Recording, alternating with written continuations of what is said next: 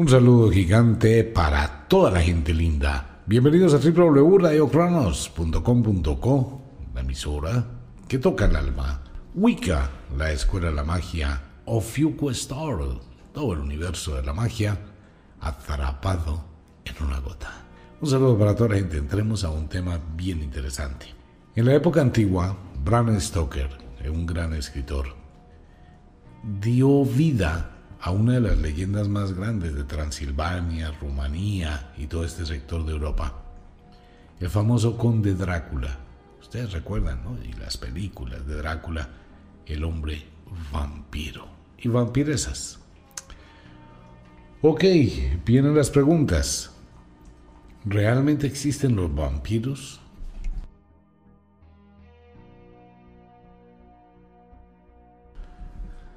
Pues este es un tema de que vamos a estar tratando. Ya lo hemos tratado varias veces en la radio, pero nuevamente y mirando las cosas en la medida que van pasando. Ocurre que en la cultura griega efectivamente existían los vampiros. Y estos eran unos seres humanos que no se transformaban en vampiros ni en murciélago ni nada de eso sino que tenían una gran ansiedad por la sangre y debían consumir sangre. Pero no como uno se imagina, ¿no? Lo que ha vendido Hollywood, el vampiro que tiene colmillos, cual jeringa y succiona la sangre. No, estos era otro tipo de vampiros que hacían rituales con la sangre. Como me encanta meterme en líos, pues vamos a hablar de líos. Toda la gente que ha ido a la iglesia, todo el mundo que ha ido a misa, todo el mundo que es creyente de un Dios de mentiras. Pues recuerda la última cena supuestamente de Jesús, donde Jesús toma el vino y le dice, tomad todos y bebed, porque esta es mi sangre. ¿Eso qué es? Eso es un ritual de brujas y un ritual de vampiros. Existen varias clases de vampiros. El vampiro de sangre o el hematófago, así se llama, eso lo es todos los seres humanos. Todos tenemos una tendencia a consumir sangre, solo que no de la forma como usted imagina. ¿Usted come carne roja? Ok, usted come sangre. ¿Usted come morcillas y todo eso? Ok, usted come sangre. ¿A usted le gusta una carne así bien asada, con papitas saladas, con guacamole, con chimichurri y toda esa cosa? Igual. Sucede que la sangre tiene un poder muy grande, exageradamente grande. Se le conoce como la piedra fundamental dentro del conocimiento gnóstico. Entonces hay seres que son vampiros de sangre Ok, entonces vienen las preguntas. ¿Cómo bebo sangre? Bueno, en el Tantra, sexualidad sagrada, eh, la gente cuando supera una cantidad de barreras, pues no va a ir a cortarle a una persona las venas para beber su sangre, aunque hay casos que sí se hace, sino la gran mayoría utiliza el menstruo de la mujer. Uy, wow, aquí es donde viene el problema, qué asco, cochino, ¿cómo dice eso? No sé qué, sí sé cuándo. Pues sucede que la diosa Hecate en la cultura griega tenía un poder muy grande sobre el menstruo. ¿Cuál es la palabra menstruo? Menstruo es el nombre por el cual se identifica un ciclo lunar entre un plenilunio y otro plenilunio. En esto hay que tener mucho cuidado con el conocimiento. Hay ciclos lunares que van de novilunio a novilunio y de plenilunio a plenilunio. Las noches de luna llena a la próxima luna llena es el ciclo de la maternidad y es el ciclo de la fertilidad y se le conoce como menstruo. Ok, ahora sucede que la mujer, pues la mujer tiene un poder grandísimo. Mire, hablar de este tema es un completo problema porque vivimos todavía dentro del tabú. La mujer tiene muchísimo poder. ¿Por qué? Porque es la vida. La gente le tiene fastidio al maestro por el tabú creado por la iglesia. Es que la iglesia le dañó el cerebro a todo el mundo, y más a las mujeres. que es algo inmundo, que es algo cochino, que es algo sucio, que es algo de no sé qué, que es algo sí sé cuándo. Pero no hay tal.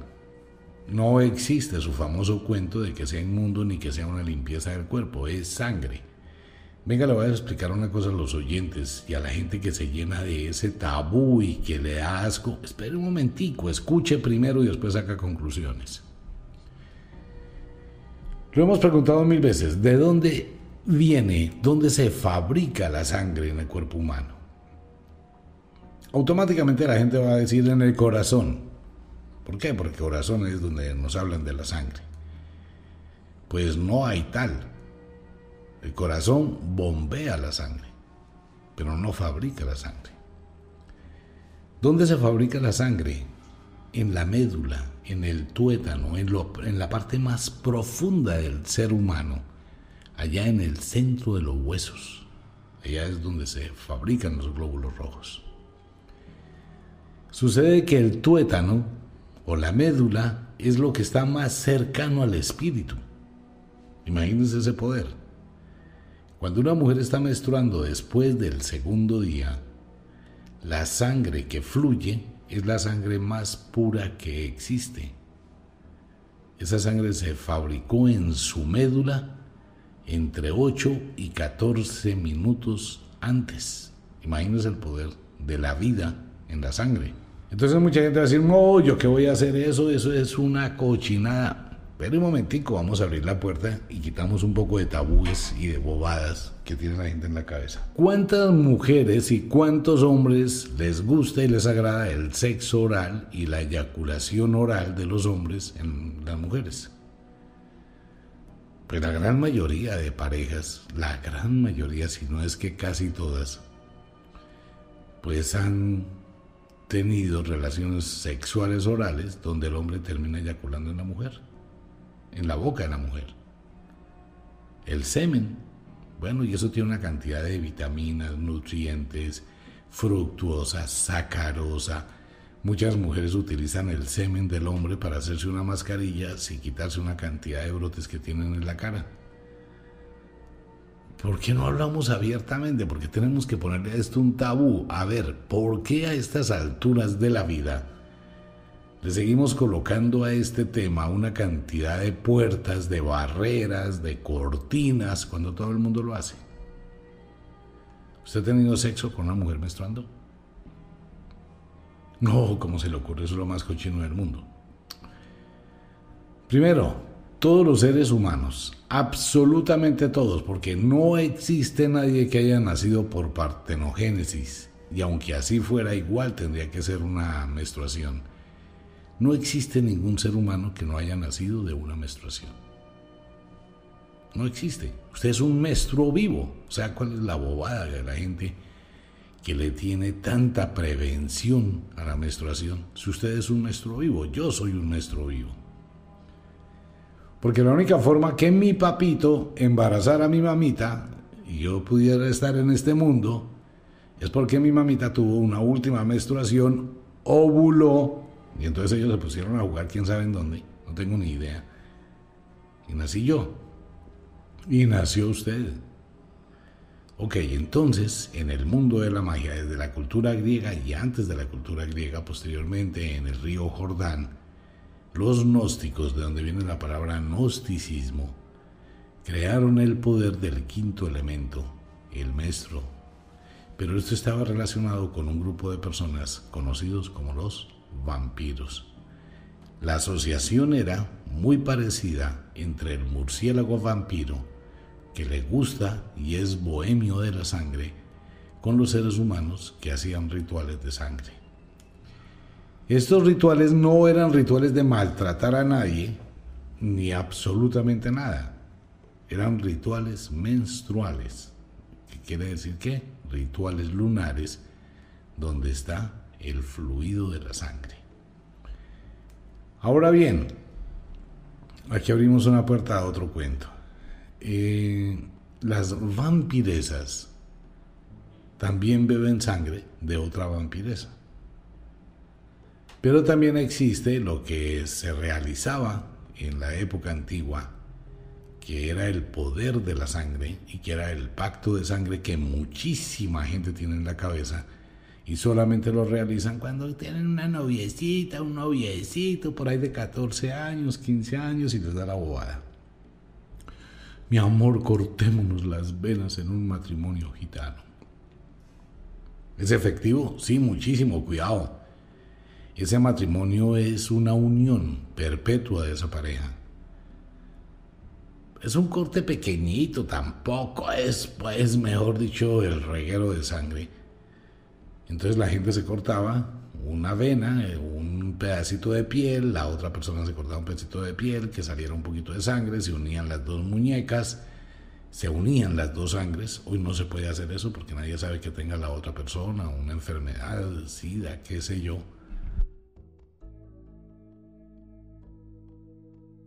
y se tomaba agua con sal mientras se unían las dos muñecas y se dice los votos, yo te amo a ti, te amaré hasta la eternidad, hasta que la sangre lo permita, más allá de los tiempos, hasta que se agote el agua y la sal del universo, mi amor aún prevalecerá para ti por siempre, te amo. Es un ritual gitano, bueno, eso se dice en el idioma Gorai, ese es otro tema, otra cosa loca. Y las personas pues tienen un matrimonio gitano, un matrimonio o un pacto de sangre.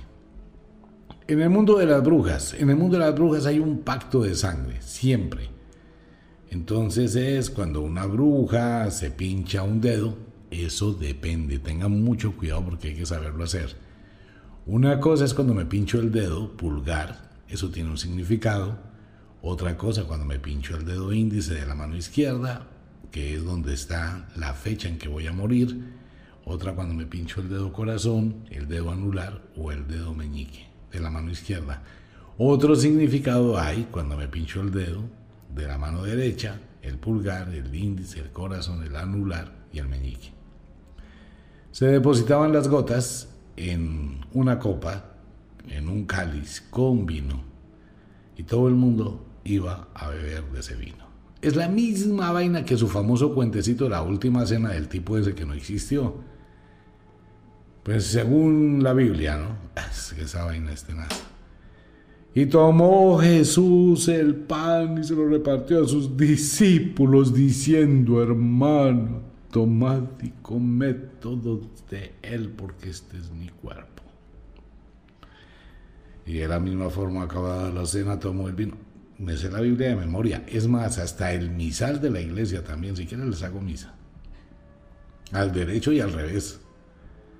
Bueno, al derecho es la misa de la iglesia, ¿no? Al revés es la famosa misa diabólica y toda esa vaina, que son lo que cuenta la gente y lo que se hace. Ya saben, Dios no existe, el demonio no existe, el diablo no existe, por ende todo eso no existe. Pero la el imaginario social le dio vida a esa vaina.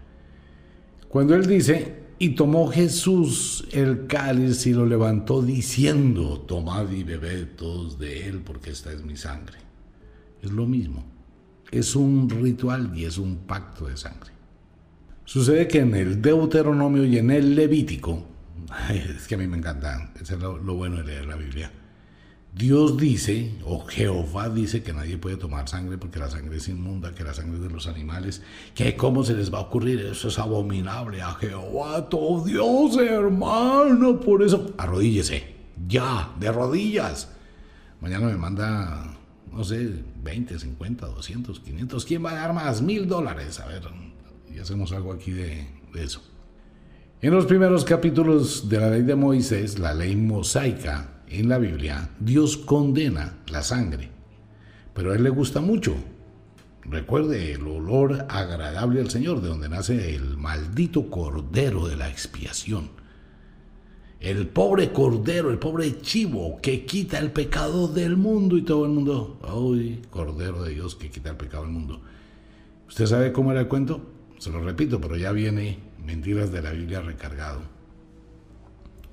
Pues Araón que era el medio hermano, amigo, o novio, no sé qué cuento tendría como dices. Era el encargado de coger los chivos, el ganado, y degollarlo. Eso era el cordero de Dios, degollar el cordero, degollarlo. y lo cogía como un extinguidor y toda la sangre que salía del cordero, pues iba lavando las cortinas del templo, ¿no? Y lavando todo en sangre, porque a, Dios le encantaba la sangre. Pero la prohibía. ¿Por qué la prohibía? Bueno, porque eso tiene un poder grandísimo. De ahí nace el Cordero de Dios. Pues era una mata, son unos asesinatos, unos homicidios. Igual era con los niños, ¿no? Eso no era solamente animalitos, eso también era con humanos, con niños. Ahí el Cordero de Dios era el primogénito, no solamente de los animales, sino también de los humanos, que había que cortarle la yugular y bañar el templo de sangre. Pero todo eso viene de la cultura antigua, lo que pasa es que se disfrazó la realidad del mundo de la magia, siendo la sangre el simbolismo de la vida. Ahora ya no se puede excepto que usted conozca muy bien a la persona y que usted tenga un sentido muy lógico de qué es lo que quiere hacer.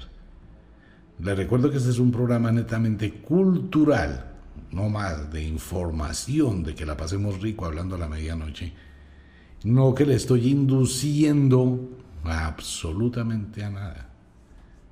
Ya si usted quiere hacerlo, quiere probar, quiere intentar, pues eso es su libertad solamente cuento la historia. De ahí nace la historia de Panacea, ya hemos hablado de ella, la hija del dios Ofiuku. Saludes a Camila, a Daniela, en la ciudad de Girardot. Nace la historia de Panacea, la mujer que preparaba todo para curar a todos los seres y darles la vida eterna. Ah, espera un momentico, pero es que yo he escuchado otro cuento de la vida eterna. ¿Cuál? Pues que según la Biblia ellos dan la vida eterna, ¿no? ¡Wow! Y va a tener la vida eterna después de que me muera. Pues eso es un carretazo tomado de la cultura griega del elixir de la eterna juventud que preparaba la diosa Panacea, hija de Asclepio, el hombre que tenía la sabiduría más grande del mundo para que nadie muriera, la eternidad. Hasta que Hades se puso de mal genio en el infierno, en el Hades, le dijo a Zeus, no, Zeus, no puede seguir existiendo la vida eterna, porque si así pasa el Hades quedará vacío. Mata a mi hermano, mata a Asclepio, mátalo, mátalo, mátalo. Y entonces llegó Zeus y mató al pobre Asclepio, ¿no? Y después lo convirtió en la constelación de Ofiuco. Pero Panacea utilizaba el cáliz de Panacea, que es el símbolo de la farmacología hoy con la cual se salva la vida, que es el cáliz y es la serpiente. ¡Wow! La serpiente pitón. Esa serpiente y el cáliz, ¿qué es? Si usted toma el útero de una mujer y los ovarios, se va a dar cuenta que es un cáliz. Y esa es la relación del famoso cáliz o del santo grial, el útero de la mujer. ¿Y cuál es el vino del elixir de la vida? El menstruo. Es que sin menstruo no puede nacer un ser humano. Pero ocurre una cosa, que los vampiros y las vampiresas lograron conocer la forma cuando la luna llena empieza a actuar sobre las hormonas, cómo utilizar ese vampirismo para obtener poder. ¿Y ese vampirismo tiene poder? Sí. Lo que pasa es que ese poder hay que saberlo manejar. Ustedes recuerdan las historias de las abuelas, es que eso es una vaina bien sobada cuando uno empieza a mirar el pasado, El famoso jugo de mora, el famoso jugo de remolacha y el cuento de la jugadura de calzón que le daban a los señores, y, eso es cierto. Mucha gente dice, nada, ya no creo en esa vaina. Bueno, esto no es de creer. Pero es muy cierto que algunas personas que le daban eh, maestro o jugadura de calzón, como le decía la abuela, terminaban con un problema mental. Terminaban descontrolándose, terminaban, eso sí, una traga la cosa. Cuidado, señoras, otra vez, estoy diciendo esto es cultural. El ritual hay que hacerlo y hay que saberlo hacer. Sí, bueno, el ritual no hay que hacerlo, Pero si lo va a hacer hay que saberlo hacer. Y eso toca saber exactamente en qué luna y cuál es el conjuro y una cantidad de vainas que hay en la cocina que las mujeres tienen que coger y preparar. Eso no es así, ah, venga, le hecho 10 góticas, no, eso no funciona así. Hay que hacer un ritual de magia para que eso funcione. Pero ¿cómo se acaba ese ritual de, magia cuando el hombre voluntariamente lo hace? Pero para eso hay que superar una mano de tabúes y de cuentos y de bobadas y de cosas del cerebro. Entonces, ¿qué pasa? Que existen los vampiros, los hematófagos, sí existen los vampiros de sangre. No como Drácula. Bram Stoker lo que hizo fue copiar. A ver, ¿quién es Drácula? Drácula, la historia original, es de Drac. Ocurre que los turcos en Turquía empezaron a invadir Transilvania y todo este sector de Transilvania que tiene un poder mágico impresionante. Entonces ocurre que Drac, el hijo del emperador o de una cosa así, al cual también se le denominaba Ula, pues mandó empalar a una cantidad de gente la cosa más tenaz. Los mandó empalar y eran muchísimos. Cuando digo muchísimos son como 30 mil personas empaladas. ¿Usted ya sabe cómo es empalados? Cogían una estaca grandísima de 3 metros de larga, la metían en el suelo, cogían a la persona, al soldado al que habían capturado, lo empelotaban, le echaban aceite al palo, le sacaban una punta y lo sentaban allí encima y lo soltaban. Entonces él pues no caía de una vez. No, nada. Era con tiempo, iba descendiendo lentamente, el palo entraba por el recto, por el ano, empezaba a romper el intestino, después del intestino todavía no se muere. El dolor debe ser violentísimo. Pero más o menos como una hora y media después, ya el palo penetra a los órganos vitales. Mientras tanto, no, pues entra por el intestino, va rompiendo el intestino grueso, el intestino delgado, ahí no se muere todavía. Tiene que seguir subiendo, atraviesa el diafragma y ya empieza a presionar sobre el corazón y ya la persona pues muere. Pero es un sufrimiento larguísimo. Entonces Drácula se dedicó a empalar a una cantidad de gente y ahí nació la historia de Bram Stoker, Drácula. Y lo unieron con la antigua cultura de los vampiros. Que si hay sectas vampiras, sí, hay sectas. O sea, hay en la actualidad. Hay muchísima gente que tiene ese mundo secreto, oculto. Empezando por una cosa, mire, lo voy a decir públicamente. Un vampiro o una vampiresa nunca va a tener un alimento de cualquier persona por ahí, de cualquier palo en los pelotes. No, para nada, no se va a envenenar. Y muchísimo menos la vampiresa se va a envenenar. No, para nada. El vampiro, ¿qué hace? El vampiro coge a una persona, la ayuda, la apoya, la hace que esté feliz, contenta, que esa mujer, mejor dicho, brille para que su sangre esté pura, limpia y llena de poder. Ese cuentecito que el vampiro tiene hambre y se va a ir a buscar la primera que pasó por ahí, que está infestada, que está de malas energías, que tiene 50 mil problemas, que tiene pecueca, que no se baña, que no es higiénica y no, pues yo quiero sangre, sangre, sangre. Nada, eso no funciona. Usted no va a encontrar un vampiro ni una vampiresa que lleven una vida pésima, que estén mal, que estén acabados, que estén agotados, que vivan una situación complicadísima. Por eso esos grupos son muy elitistas. La persona que logre entrar a un grupo de vampiros, pues las vampiresas y los vampiros van a ayudarle a que se estabilice, a que esté bien.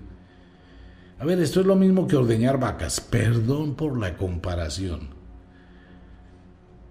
un granjero que tiene ganado no va a ordeñar una vaca que está enferma, ¿no? Porque se daña la leche de todas las demás. Si la vaquita está enferma, la lleva para otro lado, la cura, la sana, cuando esté curadita, cuando la vaquita esté feliz, ahí sí, la ordeñan. Es lo mismo exactamente, solo que hablo así de una manera más escueta para que lo podamos comprender. Entonces hay aproximadamente unos 1800 rituales de sangre. Y en toda la historia de la humanidad, los pactos de sangre y las cosas de sangre y las deudas de sangre que son tan terriblemente graves han ido pasando y han ido ocurriendo. Que si hay vampiros hematófagos, sí. Que si hay vampiros psíquicos, también. Pero ya hablamos del vampiro de energías. Ese vampiro, el vampiro psíquico, sí aparece como una bruma, como una sombra, como ratas, como cucarachas, como alacranes, como una niebla, como un murciégalito. Bueno, un murciélago, es por molestar. Y puede tomar la forma que quiera, pero no es la forma física, ¿no? Porque es un vampiro psíquico. Él se mete en la psiquis de la gente para absorber su energía vital. Es lo mismo, pero es energía vital, es la sangre del espíritu, energía vital. Vampiro psíquico es una cosa muy delicada porque él sí puede llegar a causar muchísimo daño y no le importa ni cinco quién sea la persona. Usted se ha dado cuenta que mucha gente que estando bien, esto sí que le pasa a muchas mujeres, señoritas, señoras, por favor vaya y se para frente al baño, se quita los cucos, levanta los brazos, los cruza detrás de la nuca para que pueda ver muy bien cómo está su contorno y su figura. Y ojalá sí puede tomarse una foto por delante, una por detrás y una de lado. Sería perfecto. No le voy a hacer ningún estudio de energía. ¿Y de qué se va a dar cuenta? Muchas mujeres se van a dar cuenta cómo inconscientemente su marido, su hombre, su compañero las absorbe energéticamente. Cuando usted empieza a verse completamente flaca, huesuda, los cachetes chupados, cuando sale por ahí alguna parte y se ve envejecida, no importa que esté obesa o no importa que tenga cuerpo, que tenga gorditos, pero se ve apagada, se ve muerta, que la gente le dice, oiga, usted está fumando algo. Venga, ¿usted en qué anda? ¿Cómo así? Mire cómo está, ¿usted qué está haciendo? Cuente. El 94% de mujeres cuando se meten con un hombre la primera vez, la primera vez, esa primera vez de la que mucha gente se arrepiente. Mire, no hay sangre más poderosa que la Virgen que la virginidad, esa sangre tiene un poder tenaz, eso mejor dicho, ojalá el mundo supiera el poder de la virginidad. En el Tantra y los gurús del Tantra, en la India, la sangre de una mujer virgen o el primer maestro, por favor, allá les hacen fiesta, les dan muchísimas cosas y eso es un honor para la familia, todo tiene que ver con la vida. No se vaya a escandalizar con el programa, deje el tabú. Entonces la mujer cuando le hacen vampirismo psíquico se apaga, pero el vampirismo psíquico también va de la mujer al hombre. Usted se metió con una persona que tiene una vibración o tiene un vampirismo psíquico, aunque él o ella no lo sepan que lo está haciendo, usted empieza a apagarse, a desvanecerse, a envejecerse, empieza a sentirse enfermo, cansado Fuera de eso empiezan a absorber su energía vital. Mentalmente usted no sirve para un carajo, usted no piensa. en un robot solamente obedece. Y cuando se da cuenta no tiene vida. Ok, paralelo con ello hay una enfermedad que se llama porfiria. La enfermedad de la porfiria es una necesidad imperiosa que tiene una persona con este síndrome de beber sangre. Pero es un deseo impresionante de placer, de locura, de desespero, de agonía es una enfermedad, no sé, es una enfermedad toda extraña, porque la persona es ávida, se desespera por beber sangre, pues no hay mucha gente enferma del tema. Y sucede que esa persona vive en la obscuridad porque sufre de fotofobia. No puede salir a la luz del sol si no tiene unos lentes bien oscuros. La luz debe ser casi oscura. Vive en la oscuridad. Las uñas le crecen mucho las encías se encogen y todos los dientes se ven más grandes. Que probablemente es una forma como se relaciona con el vampiro humano o el Nosferatu.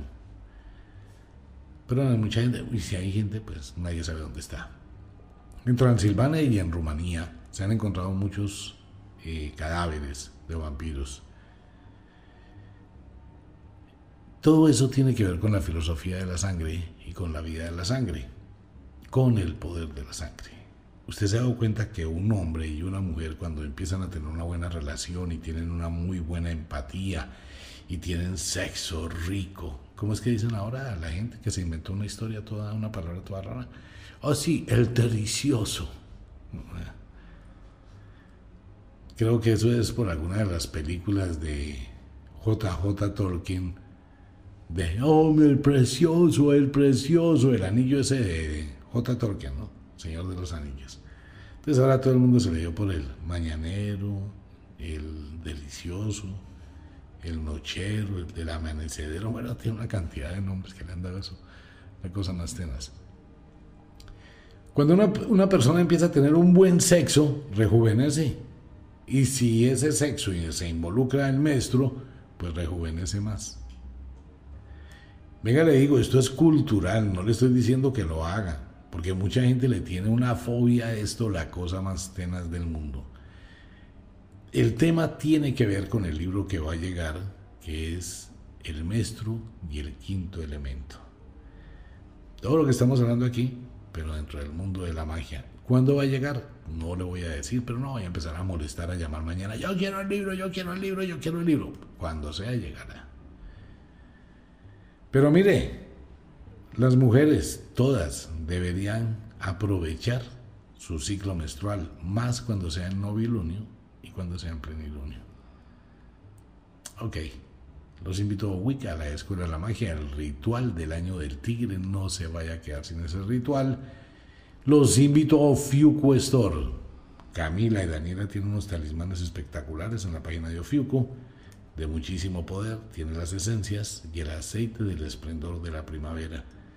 Eso es importantísimo que quienes puedan tenerlo lo tengan. Les recuerdo que no hay para muchos oyentes.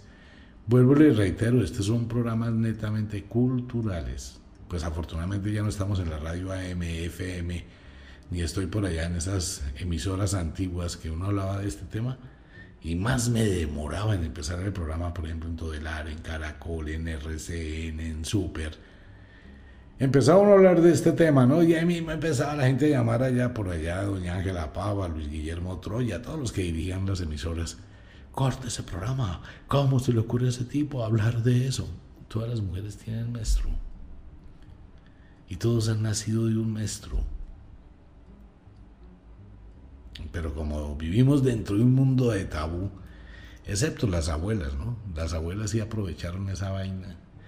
¿Usted por qué cree que las abuelas lograban vivir con un tipo 65, 70, 80 años? ¿Quién dominaba a quién? Eso es lo que mucha gente no sabe. Mucha gente dice, no, es que mi abuelo era el que dominaba así, convencido. Usted no sabe lo que pasaba en la cocina con la abuela. Pero la que mandaba ahí era la abuela. Ah, las abuelas hicieron una cantidad de cosas. Pero como eso se fue perdiendo, hoy las mujeres y los hombres tienen una relación de un mes, de dos meses, máximo un año. Pero las abuelas sabían manejar. La primera ley de las abuelas es que les importaba un carajo si el marido iba y se acostaba con otra o con otras o con todo el pueblo. La, la abuela no sufría por eso, eso no le importaba a la abuela. Vaya y hágalo. Lo mismo que pasó con con la esposa de Vicente Fernández. Si esa señora duró toda la vida con él, así él fuera y estuviera por ahí en sus pilatunas, lo que fuera. Ella decía en una entrevista de televisión, a mí me importa cinco con quién vaya a acostarse esta noche, porque yo sé que él mañana llega aquí a la casa. Y para mí mi marido es más que un pipí y más que unos genitales. La que lo tenga lo tendrá por un ratico, yo lo tengo toda la vida.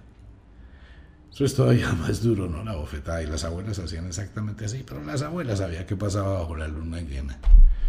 Este tema no termina aquí, este tema continúa, porque vamos con todos los temas del mundo de la magia, de cosas misteriosas, de cosas extrañas, todos los días con algo diferente.